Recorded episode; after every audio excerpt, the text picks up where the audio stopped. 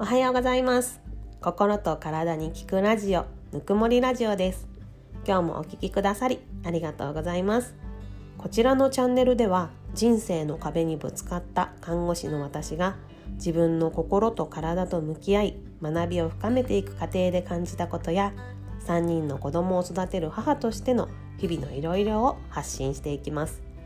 こちらの番組があなたをあなた自身の最強の味方に育て上げるそんなきっかけになれれば嬉しいです。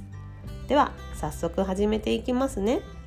第15回目の今回は自己肯定感 VS 自己決定感というお話をさせていただきます。今日の結論です。脳にとっては自己肯定感よりも自己決定感の方が重要なんだって。これです。あなたは脳科学って好きですか？私はやはり看護師ということもあり脳科学って大好きなのですが先日読んだ本に興味深いことが書いてあったので今日はその内容をシェアさせていただきますね。自己肯定感って今すっごく重視されていますよね。何を隠そう？私は自己肯定感が低くてずっと苦しんできたのでここ数年よく目にするようになった。自己肯定感の大切さを知ってああそういうことだったのかと妙に納得したものです。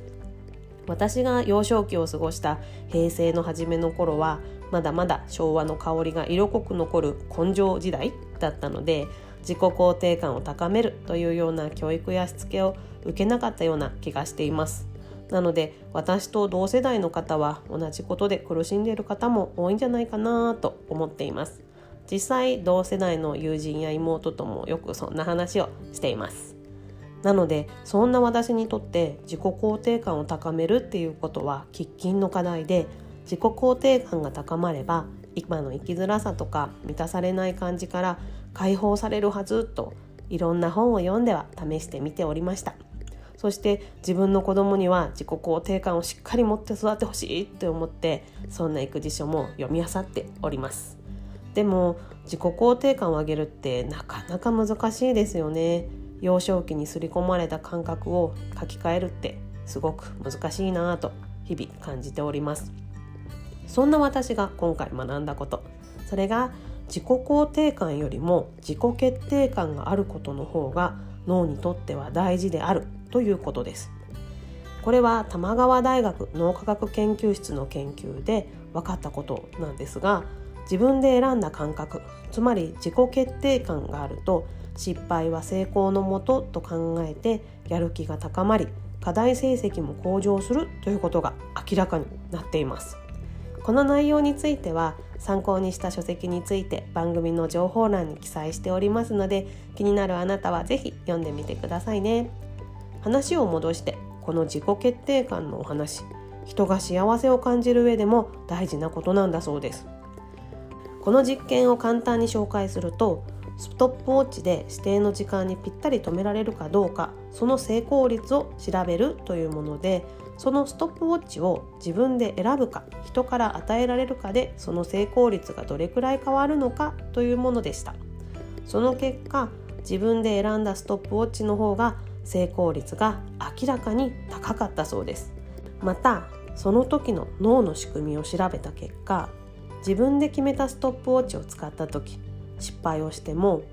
自分の目標を達成するために秩序だった行動判断を行うために必要な脳の部分が正常に働くそうですが与えられたストップウォッチを使った時はその脳の部分の活動が低下してしまったそうです。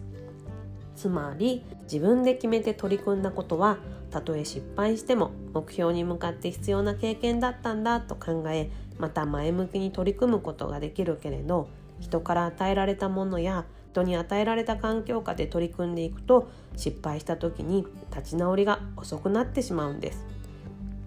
これめっちゃ私の人生そのまんまだなぁと振り返ってしみじみ思ってしまいました。私はご存知の通り他人軸な人生を歩んできたのでいつも親の言う通りにしておこう。みんながこっちって言うから私もそうしよう。こんな感じで生きてきました。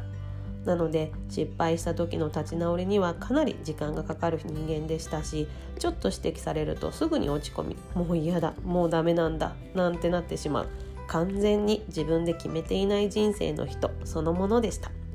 でも自分でしっかり決めて行動に移すことでその成功率は高まるしさらにもし失敗しても前向きに目標に向かって取り組むことができるなら自分で決めなきゃ損ですよね。